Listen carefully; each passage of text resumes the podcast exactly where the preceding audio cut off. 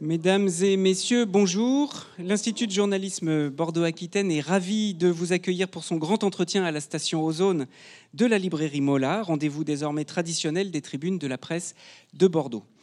Alors après Michel Oslo en 2018, Bertrand Tavernier en 2019, Luc Jacquet en 2020 et Pierre Scholler en 2021, il était temps de varier un peu la typologie de nos invités. Jusqu'ici, vous l'aurez noté, tous hommes et cinéastes. C'est pourquoi j'ai le plaisir tout particulier de vous présenter notre invitée 2022, Madame Aurélie Bambuc. Bonjour, merci, bienvenue. En lien évidemment avec le thème de l'année portant euh, sur la notion d'identité euh, au singulier ou au pluriel, on va évidemment en parler identité avec un S ou sans S. Vous allez avoir le loisir pendant une heure, chère Aurélie, d'écrire avec nous toutes les variations de votre ou de vos identités, vous qui êtes journaliste de profession, de télévision d'abord puis de radio, fille d'un couple d'athlètes euh, de haut niveau, Ghislaine Barnet. Et je voudrais quand même redire un tout petit mot du palmarès. Donc, spécialiste du saut en hauteur, plusieurs fois détentrice du record de France jusqu'à atteindre 1m80 en 1969, alors que votre mère, je me suis renseigné, mesure 1m76. C'est ça. Et c'était la technique du ventral, c'était pas la technique du Fosbury, en euh, plus. comme on connaît plus aujourd'hui. Euh, et qui fut aussi classé dans le top 10 euh, de la discipline aux Jeux Olympiques de 1968 à Mexico. Ghislaine, donc votre maman, martiniquaise, et Roger Bambuc, votre papa, guadeloupéen, sprinter, détenteur de plusieurs records de France, d'Europe et même du monde, alors brièvement, mais tout de même. C'était au championnat des États-Unis en 1968 également, et votre père, pour la première fois, avait couru le 100 mètres en 10 secondes 0 dixième. Et une heure plus tard, un de ses adversaires devenait le premier homme à courir sous les 10 secondes à 9 secondes 9 centièmes, enfin 9 dixièmes ou 90 centièmes. Euh, mais votre père, évidemment, continue aujourd'hui à être considéré comme le meilleur sprinter français de l'histoire. Il est ensuite devenu, chacun le sait, le secrétaire d'État à la jeunesse et au sport de Michel Rocard, de 1988 à 1991. Notons que vos parents ont été honorés ici même par le maire de Bordeaux, Pierre Urmic, euh, en février 2021, en recevant, vous l'avez reçu pour eux, je crois, hein, euh, le prix Mémoire partagée de l'association Mémoire et Partage. Peut-être en direz-vous un petit mot tout à l'heure. Journaliste de radio, disais-je, à France Inter, puis à France Bleu Gironde, journaliste de télévision, vous avez commencé à France 3, la 5e, RFO. Euh, vous êtes aussi une maman et une autrice. Je fais le lien entre ces deux statuts parce qu'il me semble, il nous semble que votre euh, élan d'autrice semble très lié à votre désir de transmission. Euh, et sans doute aussi allez-vous en parler. Vous avez notamment réalisé un podcast, un documentaire et tout récemment coécrit une bande dessinée qui s'appelle Pacotille et que vous avez ici devant les yeux. Euh, variation autour du même thème, celui de l'esclavage dont vos aïeux ont eu à souffrir. Le documentaire s'appelle euh, Au nom de nos ancêtres esclaves et négociants et la bande dessinée, je viens de le dire, euh, Pacotille, l'enfant esclave. Alors, Grand merci à vous pour votre participation. Je vous livre aux questions de nos deux étudiants en journalisme de l'IJBA, Eve Figuère-Brocard et Luigi Lacide. Ils ont, je peux en témoigner, préparé cet entretien avec un soin infini, en compagnie d'un groupe de camarades très motivés, dont il me faut citer ici les noms, et je pense que la majorité d'entre eux sont dans la salle, sinon c'est qu'ils sont eux-mêmes en interview ailleurs. Camille Ursi, tu peux lever la main, voilà, bonjour Camille. Solène Robin, voilà. Euh, Zena Kovacs, voilà, qui a préféré le deuxième rang. Euh, Marie Collin, Marie, Marie est pas là. Bon voilà, alors Marie est occupée. Et Louis Emerio, voilà. Et Isia, je t'ai cité, voilà. Voilà. Donc euh, merci à eux et tout le groupe mérite vraiment vos applaudissements.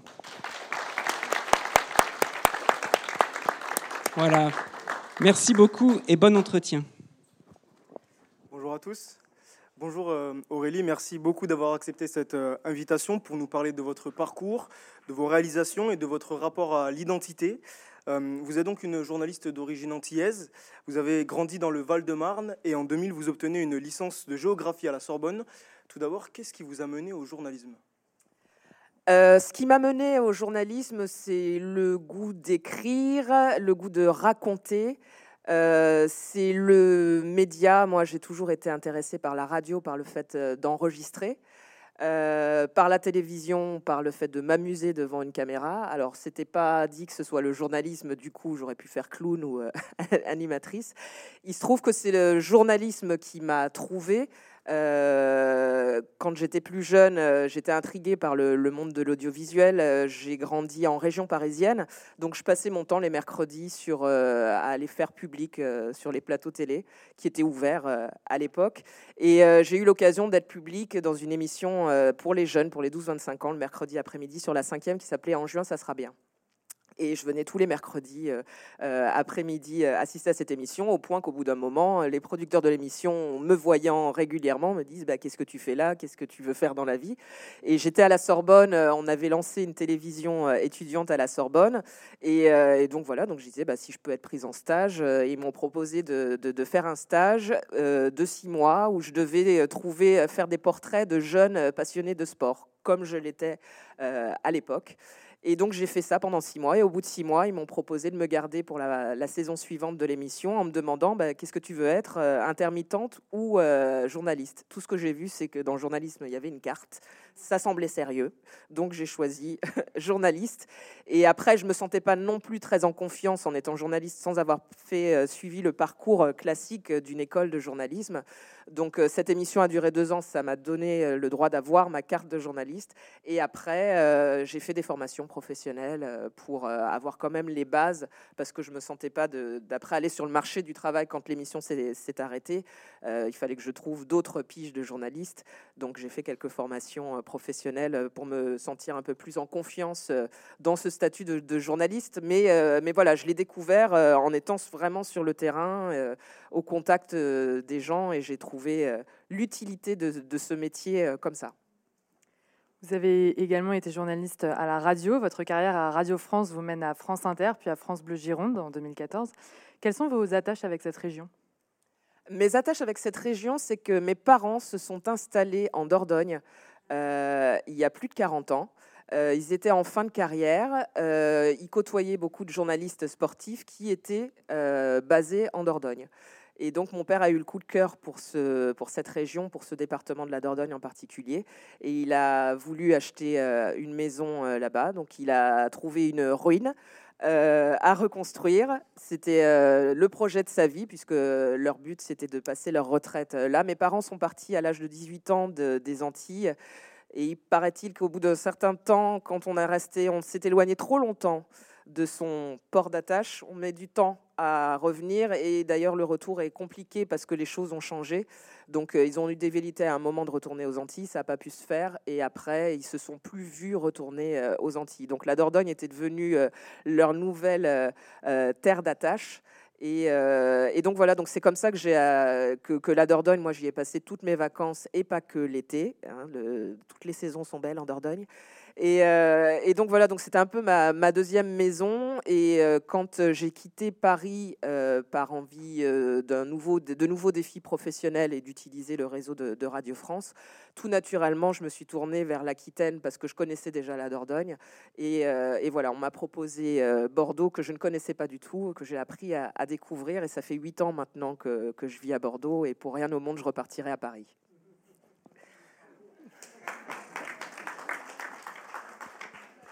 Euh, votre père, euh, Roger Bambuc, est guadeloupéen. Votre mère, Ghislaine Barnet, euh, est martiniquaise. Vous êtes également afro-descendante et vous le disiez, vous avez des liens assez forts avec la région aquitaine. parmi ces multiples racines, comment est-ce que vous vous définissez?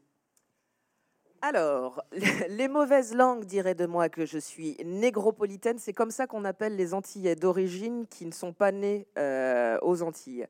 Moi, je me sens antillaise d'origine. Euh, je me suis toujours sentie proche de mes deux îles d'origine. Alors bon, ça, crée quelques conflits. Hein. On a toujours dit que c'était deux îles euh, rivales. Euh, mes parents, les, disputes se, terminent assez naturellement par de toute façon tu n'es qu'un Guadeloupéen, de toute façon tu n'es qu'une Martiniquaise. Donc j'ai ces deux îles ennemies en moi. Ça crée des conflits internes pour moi. Mais voilà, je me sens à la fois alors euh, j'ai hérité de, cet euh, humanisme qu'a mon père. Je me sens humaine avant tout.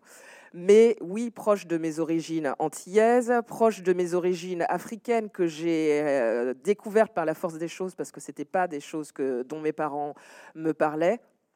je me sens, je me sens francilienne, je me sens bordelaise, je me sens citoyenne du monde. Allez.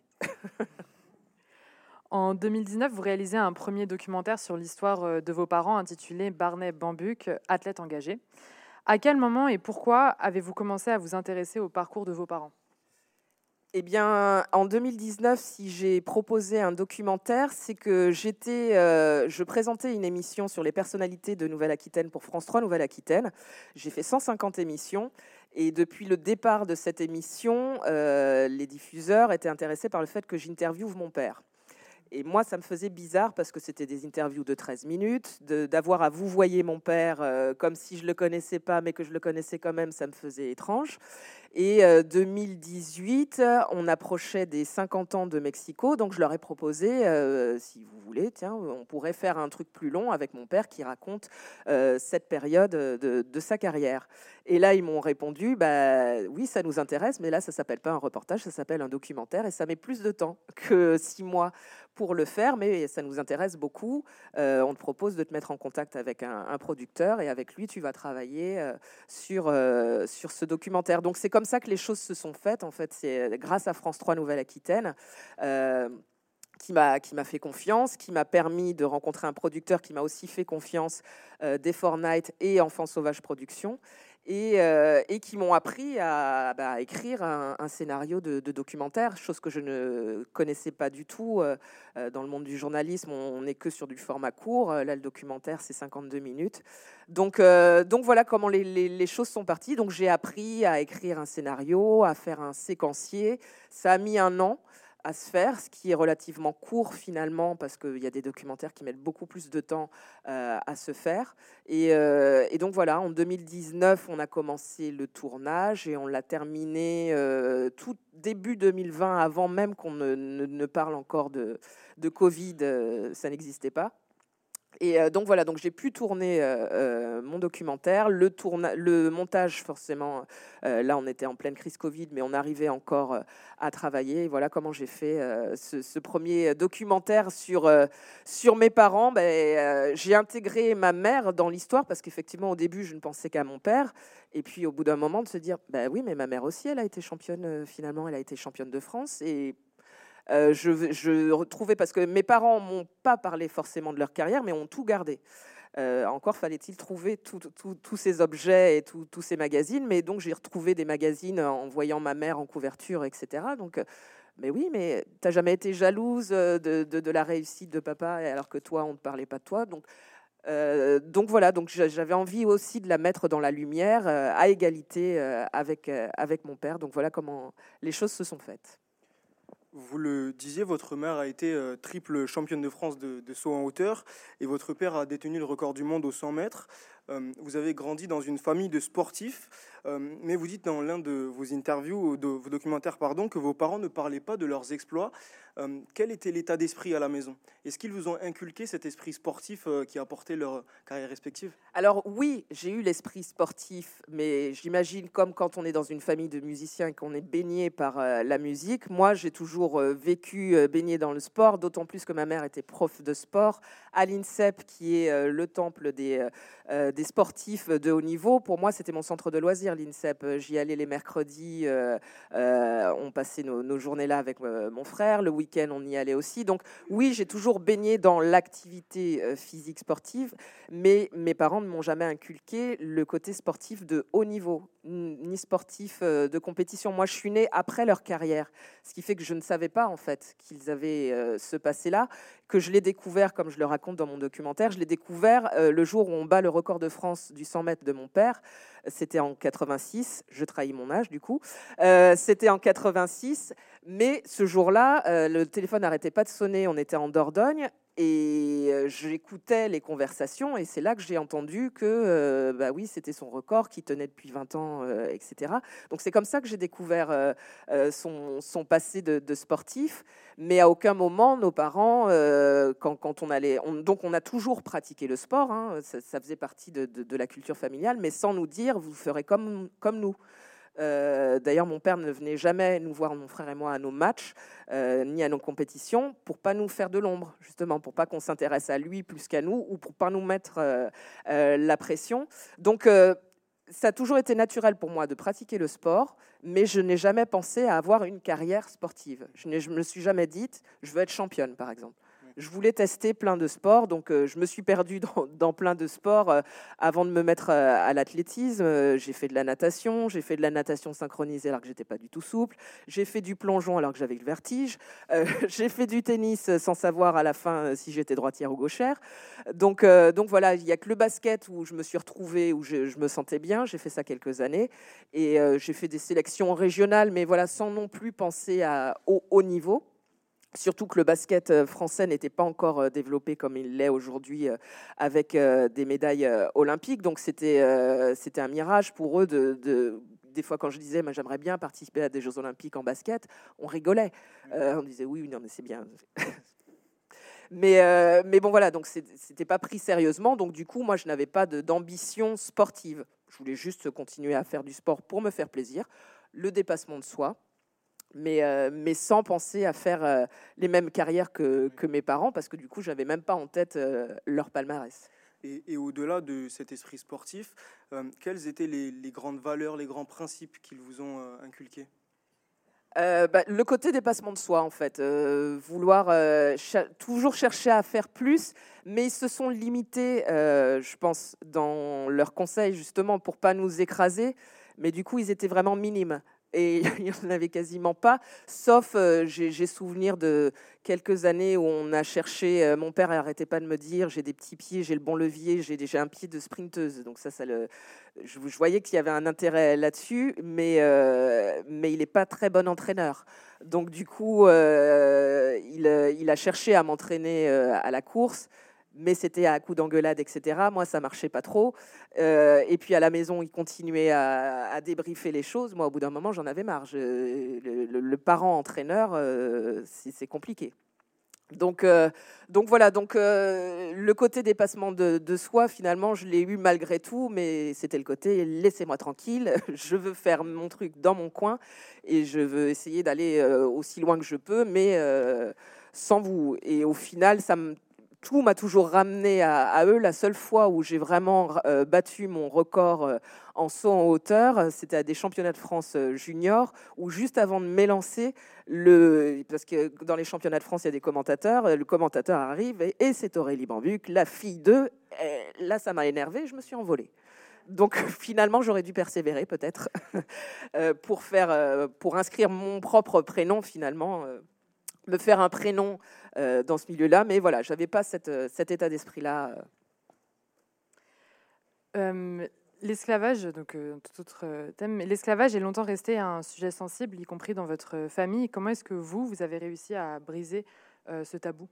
Alors j'ai brisé ce tabou en 2020. J'étais en Martinique pour la projection justement de mon premier documentaire. Euh, et, je demande à mes cousins qui sont là-bas, parce que je savais que j'avais un oncle qui avait travaillé sur euh, notre arbre généalogique, de me l'amener, parce que ça restait un, souvenir vague. Et il m'amène cet arbre généalogique, et je vois que, au-dessus, que mes ancêtres esclaves sont pas très loin de mon grand-père, en fait, que mon grand-père était le petit-fils d'une esclave. Et ça me les rapproche. Et cette même année, en septembre 2020, je découvre, euh, toujours en Martinique, à Fort-de-France, les statues euh, déboulonnées de Joséphine, de Pierre Belin des Lambucs, qui était le premier colonisateur euh, de la Martinique. Et là, je me dis, il y a un truc quand même qui, qui, qui, passe pas bien. D'un côté, on déboulonne ces statues, donc il y a un sentiment d'injustice qui s'est exprimé là, c'est comme ça que je l'interprète une colère, mais née d'une injustice, parce que ce sont d'autres représentations, et il n'y a pas d'équilibre dans les représentations, il n'y a pas la part euh, des, victimes de, l'esclavage, ou ne serait-ce que les abolitionnistes ou les résistants, ceux qui ont tenté de, résister. Et de l'autre côté, bah, ces esclaves, finalement, ils sont pas si loin de ça de moi. Euh, quand on lit dans les livres d'histoire, on parle de, statistiques dramatiques euh, sur l'esclavage. C'est des choses qui, démarrent euh, au XVIe siècle, qui terminent au XIXe siècle, donc ça semble loin. Mais quand on se dit mon grand-père était le petit-fils d'une esclave, là, ça semble plus loin du tout. Donc c'est comme ça qu'est née mon envie d'en savoir plus Et quand j'interroge mes parents là-dessus, ils m'expliquent qu'en fait, on ne leur en a jamais parlé, eux, à leur génération. J'avais la confidence de mon père qui me disait que même c'était un tabou de se dire descendant d'esclaves à son époque, alors que euh, là, en 2020, on avait plein de descendants d'esclaves qui affirmaient, assuraient être descendants d'esclaves et voulaient rendre justice même. Euh, et c'était aussi pour ça que leur colère euh, s'exprimait de manière violente. Donc, euh, donc voilà, donc il y, a eu ce côté-là, et donc mes parents ne savaient rien en fait de leur euh, généalogie. Euh, par rapport aux ancêtres esclaves. Donc du coup, c'est moi qui me suis mise à chercher. Heureusement que les outils aujourd'hui nous permettent de faire beaucoup de choses à distance parce qu'il y a beaucoup d'archives qui sont numérisées.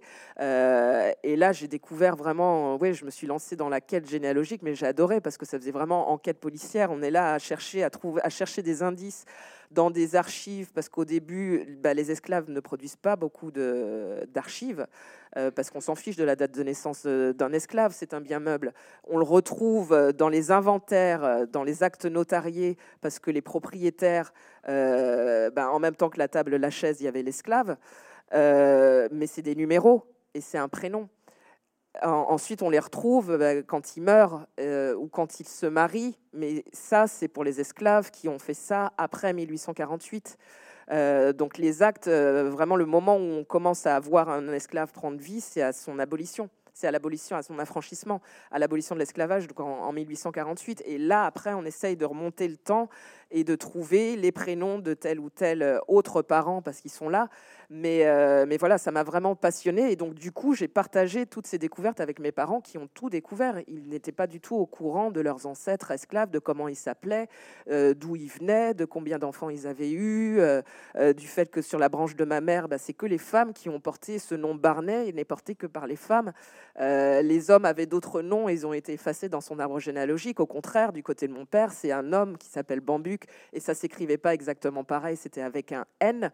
Et après, j'ai découvert que dans notre généalogie, euh, il y a eu un prof de français donc, qui a euh, essayé de rectifier les choses en disant euh, devant un B, on met un M. Donc nous, on est des bambucs avec un M. Il y en a d'autres, euh, il y a des dissidents euh, grammaticaux qui sont restés avec le N. Mais, euh, mais donc voilà, mais donc tout ça, je l'ai appris à mes parents. Ils ne savaient pas du tout leur généalogie, se posaient pas la question parce qu'à leur époque, on ne se posait pas la question. J'ai même demandé à une tante qui a plus de 80 ans. Elle m'a dit, mais moi non plus. Même, on n'avait même pas la velléité de poser la question à nos parents parce que ce n'était pas des choses qu'on abordait, comme si une page s'était tournée à l'abolition de l'esclavage. On oublie tout, et eh ben, on oublie tout jusqu'à euh, ses racines. Justement, euh, vous parliez de, l'époque de vos parents. Euh, leurs exploits, eux, ont souvent été associés à leur couleur de peau. votre mère a par exemple été surnommée la gazelle noire du saut en hauteur français dans le journal L'équipe. un commentateur sportif a aussi dit de votre père qu'il avait la nonchalance des gens de sa race. Euh, avec le recul, quel euh, regard portez-vous sur cette période et sur l'image qui leur était associée? Ah bah, Ça m'a produit la même acidité euh, quand j'ai revu, quand j'ai vu ces, ces, archives, la nonchalance des gens de Sarah. Ah. là, on était en 68. Et pour la petite histoire, c'est Thierry Roland qui tient ces propos-là, donc ça ne nous en donnera pas du, du, personnage. Mais oui, la perle noire, la gazelle noire, tout est ramené à sa couleur. Et ma mère, euh, euh, quand elle était en équipe de France, ben, on remettait en cause même son appartenance à l'équipe de France parce qu'elle était de couleur. Euh, donc, ouais, on ressent toujours de, l'injustice, même si c'est 50 ans après. On se dit, mais pourquoi, comment? Et j'espère que ça n'existe plus, sauf que malheureusement, je pense que si encore. Et mais bon, voilà, mes parents ont cherché à effacer leur couleur par leur valeur, mais malheureusement, on les renvoyait souvent parce que ça restait exotique des, des athlètes d'outre-mer euh, en équipe de France. Il y a encore ce côté exotique parce qu'ils restaient entre eux, mais ils restaient entre eux pas euh, pour exclure les autres c'est juste parce qu'ils venaient tous de la même île ou parce qu'ils venaient tous, euh, ils se connaissaient tous avant, qu'ils étaient ensemble. Ils cherchaient pas à se fermer aux autres. Mais, euh, mais voilà, ce, racisme qu'ils ont vécu, ça nous vient toujours de, de la période de l'esclavage colonial, finalement. On en revient toujours euh, à la même chose et de le savoir, ça permet aussi de, enfin, de le comprendre, mais après d'avancer sans ça maintenant. Et c'est toute mon, mon, ambition aussi avec le documentaire, c'était de, pouvoir expliquer d'où viennent tous ces malaises qu'on vit encore aujourd'hui. Ça vient d'une époque, d'une période. et aujourd'hui, il faut avancer en connaissant notre histoire. Maintenant, on sait. Mais maintenant, avançons, mais sans ce boulet de, l'esclavage. Vous avez également réalisé un deuxième documentaire, donc au nom de vos ancêtres esclaves et négociants. Dans ce documentaire, votre père dit On peut emprunter plusieurs chemins dans une vie, mais qu'un à la fois. C'est ce que vous avez fait en mettant en pause votre carrière à la radio pour vous consacrer à des projets plus personnels. Pourquoi avoir décidé d'emprunter ce chemin maintenant et quelle nécessité de partager votre histoire? Parce que toutes les choses, alors je ne l'avais pas vu comme ça quand j'ai proposé la première fois mon, documentaire euh, euh, sur mes parents, mais il se trouve que les choses s'imbriquent euh, comme ça. Le fait de, me replonger sur... Ben, finalement, ma généalogie, je l'ai commencé avec mes parents en, leur, en parlant d'eux dans un premier documentaire. Je suis allée plus haut dans ma généalogie en parlant de mes autres ancêtres dans ce deuxième documentaire. Euh, et, voilà, et maintenant il y a la bande dessinée qui est arrivée aussi au même moment que le deuxième documentaire parce que j'avais la tête dans les livres euh, sur l'esclavage. Donc euh, voilà, il se trouve que la, vie a fait que toutes ces choses sont arrivées sans que je ne les ai anticipées et que bah, je me dis, là voilà, je, suis en train de travailler sur le deuxième volume. la suite de ma quête généalogique, il faut que j'aille en Afrique maintenant parce que tous mes ancêtres que j'ai retrouvés sont tous nés aux Antilles. Je n'ai pas encore retrouvé celui qui est arrivé ou ceux qui sont arrivés euh, d'Afrique. Donc, euh, donc maintenant, j'ai besoin de temps pour euh, poursuivre ces recherches généalogiques-là. Euh, j'ai besoin de temps pour euh, développer cette euh, bande dessinée-là. Et, voilà, faire une pause de la radio parce que c'est très sympa. J'adore toujours la radio, j'adore toujours le son. Par contre, me lever à 3 heures du matin, j'aime de moins en moins. Donc, comme je présentais les matinales sur France Bleu, sur France Bleu Gironde. C'est pour ça que j'ai fait une pause parce que j'ai besoin de sommeil et, euh, et que j'avais besoin de, temps pour euh, lancer ces projets-là. Et puis il y a les perspectives des Jeux Olympiques à Paris en 2024. Donc je ne serai pas sur la piste, non, mais j'ai envie de, tendre un micro à des athlètes, participer aussi à cette aventure olympique. Euh, vous, disiez à l'instant que votre quête généalogique n'était pas encore terminée, mais vous avez déjà parcouru un bon bout de chemin. Euh, qu'est-ce qu'il y a de plus en vous depuis que vous avez mené cette quête euh, identitaire-là? Je sais d'où je viens. Je sais d'où je viens. je, suis en je me sens plus enracinée, même s'il me manque la racine principale, on va dire, qui est qui, est euh, sa, force euh, en Afrique. Euh, savoir d'où on vient, il y a un adage, voilà, savoir d'où l'on vient pour savoir où l'on va. Ben, voilà, je sais d'où je viens et je vais vers la, transmission euh, à travers une bande dessinée, à travers euh, le documentaire, à travers mon arbre généalogique, parce que j'ai fait mes enfants travailler sur cet arbre généalogique. J'en ai un qui aime le dessin, donc je lui ai fait dessiner euh, l'arbre généalogique et inscrire le nom des, des ancêtres. Et là, mes enfants savent d'où ils viennent, et ça aussi, c'était important pour moi, parce que mes enfants sont métis. Que j'en ai un qui à un moment avait un souci avec la, couleur euh, marron. Il se disait beige, voire beige clair. Donc je me suis dit, qu'est-ce qui, pourquoi? Euh, Et donc, euh, donc voilà. Donc maintenant qu'il sache qu'il a une partie de son sang qui vient d'Afrique, qui vient d'esclaves, d'Indiens aussi, parce que moi, quand on m'a raconté mon histoire, donc je savais que mes ancêtres n'étaient pas gaulois, mais mes parents m'ont pas ramené à l'Afrique, ils m'ont ramené aux Indiens Caraïbes, qui étaient les premiers habitants de, des Antilles c'est un côté, c'est sympa quand on est enfant de se dire descendant d'Indiens Caraïbes.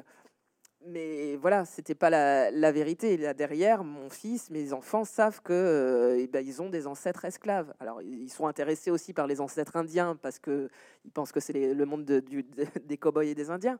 Mais euh, mais voilà, c'était important pour moi qu'ils euh, soient au courant et que d'autres soient au courant parce que le fait de maintenant projeter le documentaire, ben, par exemple, d'avoir fait euh, la généalogie, ça a donné, en tout cas aux personnes qui, viennent me voir après, de, faire leur propre généalogie, qu'ils soient ou pas originaires des Antilles. C'est ça qui est, bien aussi, parce que mon documentaire, justement, je le voulais euh, à deux voix avec la descendante d'un négociant colonial bordelais. Il y a des personnes qui sont venues me voir, qui sont bordelaises et qui cherchent à savoir, eux, comment faire pour retrouver euh, leur, refaire leur, généalogie. Donc, je vais peut-être développer aussi mes activités et faire du conseil euh, en généalogie, mais j'aime bien euh, aider les gens à remonter comme ça dans, leurs arbres généalogiques, à savoir d'où ils viennent eux aussi. Oui, justement, vous, vous, construisez votre documentaire comme un parallèle entre votre histoire personnelle et celle d'Axel Balguerie, dont les ancêtres étaient eux négociants, c'est-à-dire commerçants. Pourquoi avoir choisi de mener ce parcours avec une descendante de négociants et en quoi cette rencontre vous a aidé dans votre quête identitaire? C'est que je voulais pas raconter l'histoire que d'un seul côté.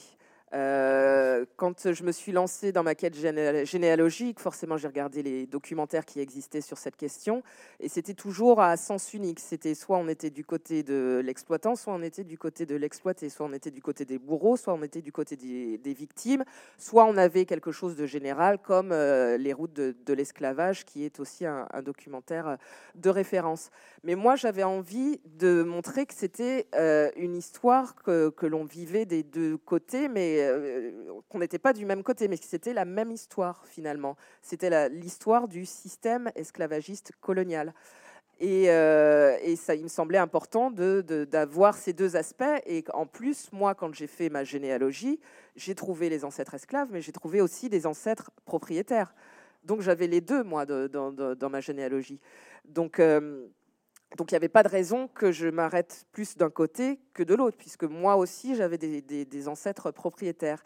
Et Axel Balguerie, j'avais entendu parler d'elle via l'association euh, euh, Mémoire et Partage, parce que j'entendais que c'était une des rares euh, descendantes de, de négociants coloniaux à prendre la parole.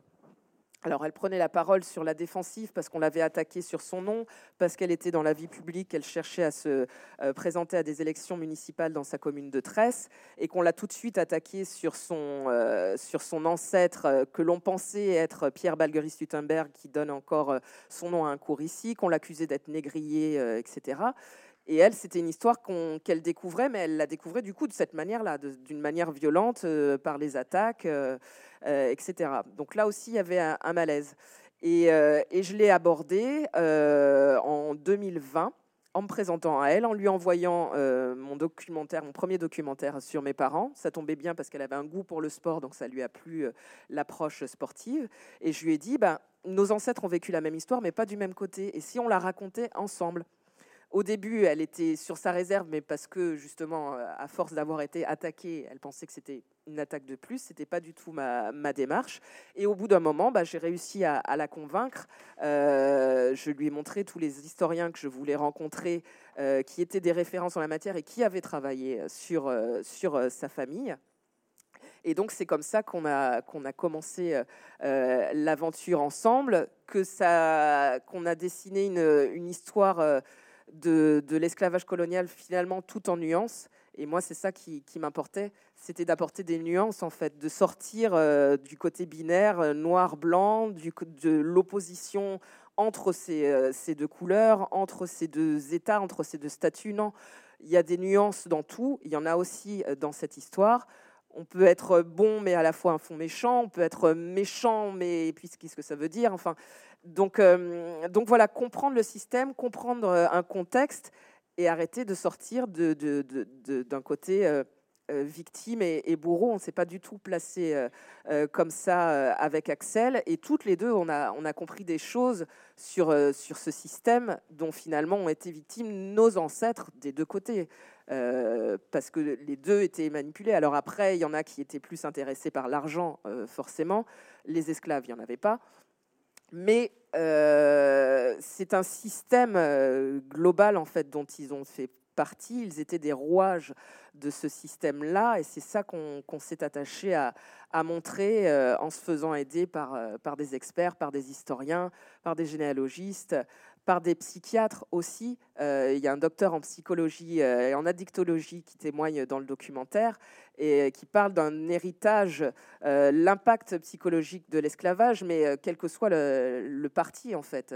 on, a tous, on a tous hérité malgré nous et sans en être forcément conscients de cette période de l'histoire que nos ancêtres euh, ont tous vécu, parce que c'est une histoire de France. Et, euh, ça s'est diffusé à bas bruit euh, de génération en génération. Et bah, il était temps de, hausser le ton un peu pour faire entendre, pour mettre la lumière sur, sur cet héritage et avancer ensemble. C'est vrai qu'on ressent vraiment dans le documentaire cette volonté de nuance-là, qui a été permise en partie par euh, des recherches historiques que vous avez menées, et ensuite vous êtes euh, rendu en Guadeloupe et en Martinique. Euh, pourquoi avoir eu besoin d'aller fouler la terre de vos ancêtres? Parce qu'il reste des traces encore pour voir comment cette mémoire-là, on en parle aussi de l'autre côté de l'Atlantique, parce que quand on était à Bordeaux avec Axel, on était à chercher la première plaque commémorative qui a été installée à Bordeaux, ben, on a dû la chercher. Euh, celle qui date de 2006, qui est la première qui, parle vraiment, qui aborde le passé euh, négrier de Bordeaux, mais sans non plus euh, en faire trop. Il est sur les quais des, Chartrons, pas loin de la statue de Modeste Estas, mais faut, le faut, trouver, faut la trouver cette plaque. Et ben, on s'est rendu compte qu'en Guadeloupe et en Martinique, c'était la même chose. Les plaques commémoratives qui ne datent, tout ça, c'est récent en fait comme prise de conscience. C'est grâce à la loi Taubira qu'on a pu sortir euh, ça, que c'est euh, inscrit dans le, programme scolaire, etc. Mais à Fort-de-France, il a fallu qu'on la trouve, qu'on la cherche aussi, cette plaque qui explique que les bateaux arrivés là euh, ont déversé tant d'esclaves qui venaient de tel ou tel endroit dans l'Hexagone. Il a fallu qu'on qu'on le trouve. Donc on s'est rendu compte que les traces étaient discrètes des deux côtés, euh, qu'il restait des traces de, des propriétaires euh, bordelais qui ont pu euh, vivre en Martinique. Il y a ce pont Gradis de la famille Gradis qui existe encore dans le nord de la Martinique. moi, je tenais à aller voir cette dépendance de Marie-Galante au large de la Guadeloupe parce que mon père me l'a toujours présenté comme le berceau de la famille Bambuc, alors qu'il ne m'y a jamais amené, que personne ne m'y a jamais amené. Donc du coup, c'est pour le documentaire que je découvre cet endroit pour, euh, pour la première fois. Euh, on découvre là-bas une habitation, l'habitation de Murat, qui est aussi euh, un ancien colon qui vient de, de, la région, en plus, qui vient des Landes. donc Axel, avec Axel, voilà, on a découvert et le, le, guide de, de, ce lieu-là nous dit, bah, vous voyez les pierres, elles viennent de Bordeaux, il les a faites venir de Bordeaux, etc. Donc de, voir que ce passé résonne encore aujourd'hui, est encore visible par, des, euh, par, des, euh, par les pierres, dans la pierre, dans la construction. Voilà, ça, montrait à quel point euh, oui, c'était un passé qui, qui, persistait encore aujourd'hui et c'était important pour nous de, d'aller le voir. Donc, en plus de documentaires et de podcasts, vous avez également publié en septembre donc, votre première bande dessinée, euh, Pacotille, l'enfant esclave. Pour la résumer dans les grandes lignes, vous racontez l'histoire du commerce triangulaire et de la traite des esclaves à travers le témoignage d'une grand-mère à sa petite fille. Pourquoi avoir choisi la bande dessinée pour transmettre euh, cette histoire? Alors là, c'est ma rencontre avec euh, Corbéran, qui a fait que euh, la bande dessinée euh, s'est proposée. En fait, j'avais la tête, moi, à faire mes recherches généalogiques dans les livres d'histoire. Euh, Corbéran, je l'ai rencontré en l'interviewant en télévision sur France 3 Nouvelle-Aquitaine et en radio pour France Bleu Gironde. On a sympathisé.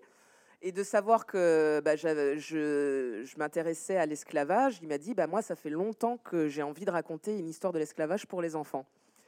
Pour la mère de trois enfants que je suis, ça a résonné tout de suite. Donc, il m'a proposé de faire euh, le décor historique de cette euh, bande dessinée. Et je me suis dit, bah, ça tombe très bien. Euh, mes enfants ne lisent que ça, des, bandes dessinées, euh, et c'est un bon moyen, par la bande dessinée, de s'adresser aux plus jeunes générations, justement, et d'arrêter avec les tabous, d'arrêter avec les non-dits. Là, ils seront au courant, d'autant plus que maintenant, ils étudient ça à l'école. Donc, mon fils, qui est en quatrième, il en a parlé à sa prof euh, d'histoire géo, et elle m'a fait venir, et j'ai fait une présentation à son collège de pacotille, et à la fois des recherches généalogiques, et à la fois des coulisses pour comment on fabrique euh, une bande dessinée. Et, euh, finalement, ouais, euh, c'est une bonne chose pour cette génération-là parce qu'ils sont attirés, attirés par l'aspect ludique d'une bande dessinée et que derrière, bah, ça délivre une histoire, que j'ai fait un, cahier pédagogique dedans, donc ça leur permet à leur insu, mais d'apprendre des choses quand même sur, sur cette histoire. Donc, c'était pas pareil, je ne l'ai pas anticipé en me disant, bon, alors je vais parler de l'esclavage, il faut absolument que je fasse une bande dessinée, etc. Mais c'est bien tombé. C'est bien tombé que, que, ça passe par la bande dessinée pour leur transmettre cette histoire. Euh, justement, euh, avec euh, Pacotti, vous parlez de l'esclavage, vous le disiez, à hauteur d'enfant. Comment raconter aux plus jeunes une histoire aussi complexe et sensible que l'esclavage, tout en les préservant? Alors, on n'occulte rien, si ce n'est en dessin, on ne montre pas le sang. Il y a des coups portés parce qu'il y a une razzia. donc, on voit des coups, mais voilà, on est resté mesuré dans les images violentes, mais sans occulter le fait qu'il y avait de la violence euh, à l'époque. Et, euh, ensuite, bah, c'est le talent aussi de scénariste de Corbéran. C'est lui qui a eu l'idée de faire commencer le récit par Pacotti, qui est devenu grand-mère. Euh, ça a existé. Hein. Pacotti est une fiction, mais j'ai retrouvé dans plein de, récits, euh, il y a eu des esclaves qui ont réussi à s'enfuir, il y a eu des esclaves qui ont réussi à faire la traversée dans l'autre sens.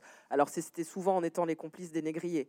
Mais, euh, mais le retour a été possible avant l'abolition de, de l'esclavage. Donc il s'est dit, on va faire commencer l'histoire par Pacotti, qui est une grand-mère et qui raconte à sa petite fille. Comme ça, on sait tout de suite que ça s'est bien passé pour elle.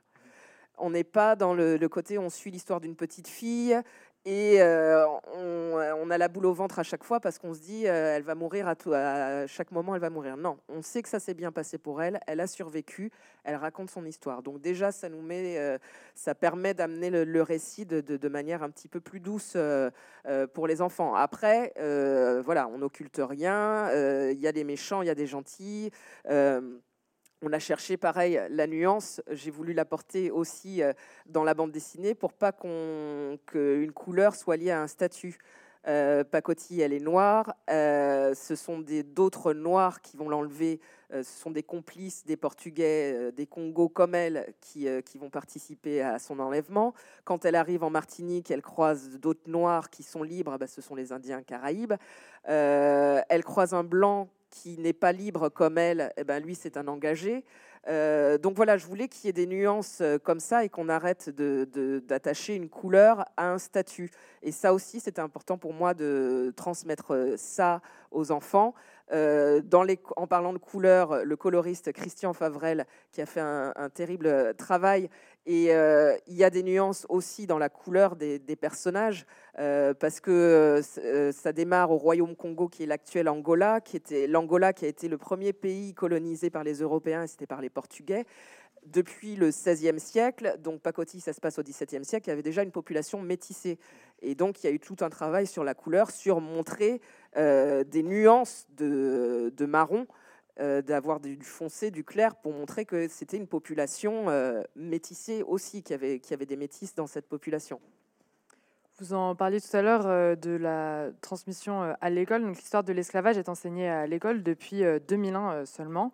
Cet enseignement a été instauré avec l'article 2 de la loi tendant à la reconnaissance de la traite et de l'esclavage en tant que crime contre l'humanité, aussi connu sous le nom de loi Taubira. Selon vous, l'histoire de l'esclavage est-elle suffisamment présente dans les programmes scolaires? C'est déjà bien qu'elle soit présente. moi, je l'avais pas du tout à, mon époque.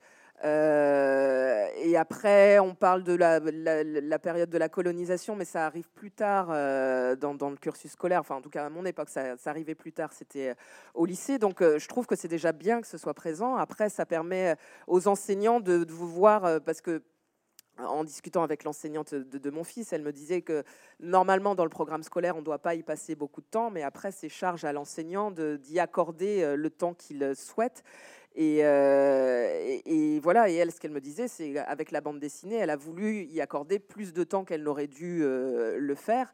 Donc, euh, voilà, moi, c'est déjà une bonne chose que ce soit enseigné et que, les enfants. Moi, j'en ai, même un, de mes enfants qui, dès le CE2, il avait un de ses enseignants qui, était vraiment très intéressé par cette histoire-là et il commençait déjà à, les éveiller à, cette histoire-là. Et, j'étais impressionnée. Je dis, ah, dis donc, moi, je n'avais droit qu'à des Gaulois dans, mes livres d'histoire, et toi, tu sais déjà l'esclavage, que ça veut dire, le terme même esclavage, tu sais ce que ça veut dire.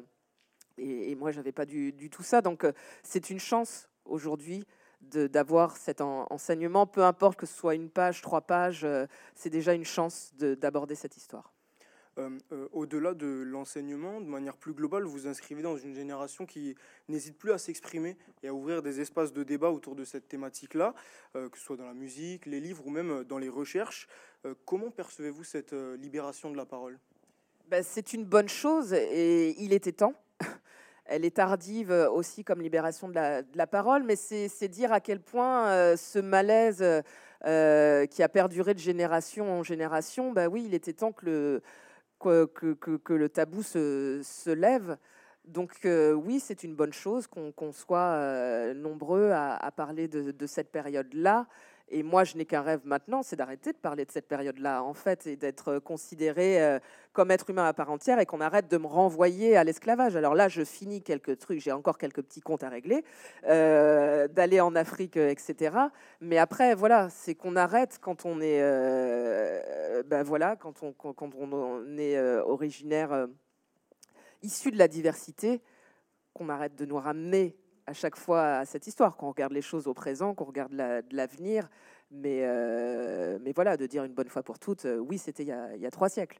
Mais, euh, mais voilà, en tout cas, c'est une bonne chose que, que, que, la parole se libère, effectivement, qu'on dise enfin les choses et qu'on les explique surtout. Parce qu'il ne suffit pas de, de, de, libérer la parole, parce que ça libère aussi bah, de la colère, et après, c'est pas forcément meilleur. Mais euh, mais il faut libérer aussi les explications maintenant euh, que les chercheurs, mais ça avance aussi, les historiens aussi euh, ont beaucoup avancé dans, dans ce domaine-là. Donc découvrir tout ça, expliquer tout ça, et maintenant avançons aussi ensemble dans la même humanité. Merci beaucoup Aurélie Bambuc pour ce témoignage. Et,